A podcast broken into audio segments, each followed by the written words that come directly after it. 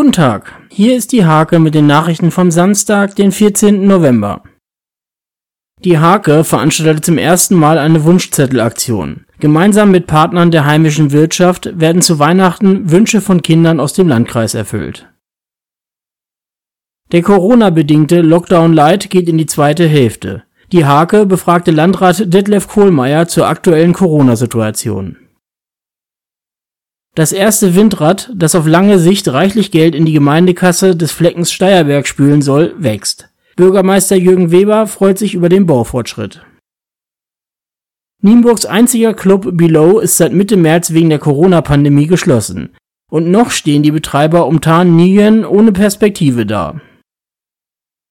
Der 20-jährige Magloa Patrick Osterhage ist Teil des Bundesliga-Kaders von Borussia Dortmund. Verletzungen warfen den ehrgeizigen Youngster zurück, doch seine Leidenszeit scheint beendet zu sein.